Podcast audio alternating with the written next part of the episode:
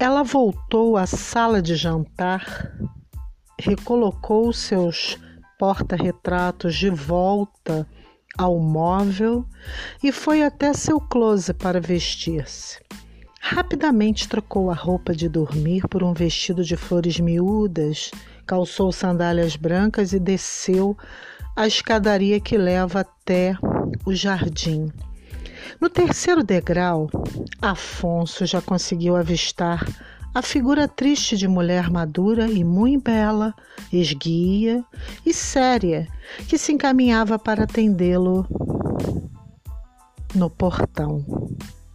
Ao chegar à frente do grande portão branco de madeira maciça, a mulher viu dois grandes olhos verdes fixos nela. Seu olhar desviou-se daquele olhar e disse: Boa noite. Aquele inveterado solteirão que aos 60 anos sentia falta de viver solitário, mesmo já o sendo, disfarçou um sorriso de alegria e respondeu absorto: Boa noite, senhora. Ela replicou sem euforia: Joyce. Ele fixou mais ainda seu olhar no dela e balbuciou um claro. O primeiro que quebrou o silêncio foi ele.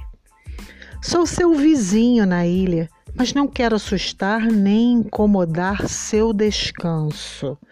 É que soube que a senhora ministra aulas de teatro arte terapêutico e tem um grupo.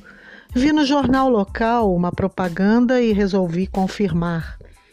Como ia passando de bicicleta, como de costume, resolvi vir aqui para indagar a mulher ficou meio tonta com tal afirmativa e respondeu meio áspera: Sim, tem um grupo, porém tudo que respondo sobre isso faço por celular ou no site.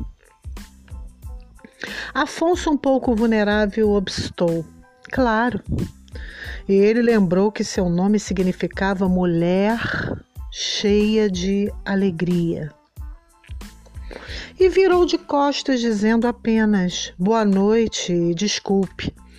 Ela levantou as mãos e, agradando o forasteiro, remoeu-se um pouco, mas soltou: Não há de quê. Se quiser um café, passei agora um fresco. Podemos conversar na varanda até às dez, pois depois preciso descansar. Pode parecer balela, mas esta mulher em questão não recebe quase ninguém em sua residência desde que seu pai partiu, a não ser seus quatro filhos quando vem de férias. Afonso era uma pessoa ora altruísta, ora egoísta, e naquela hora, naquele momento, ele optou por ser egoísta e disse a si mesmo em pensamento: Entra.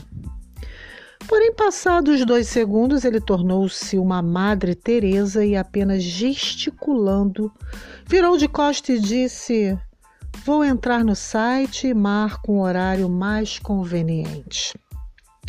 O olhar de Joyce faiscou e seu tom triste tornou-se fúnebre. No entanto, ela balbuciou um boa noite e lançou-se lentamente sobre a escadaria de mármore daquela varanda cheia de encanto, naquela maravilhosa casa cercada de brisa marinha. Que seria melhor usar nesta cena, professora Joyce? Um terninho ou um pretinho básico? Professora Joyce, falei com você.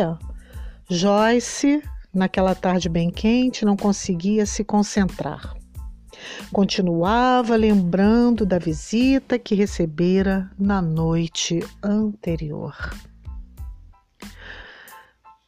Terceira parte do conto do livro Expectativas e Contos, Falta Macabra, rumando para a parte 4, também parte final boa escuta, boa leitura.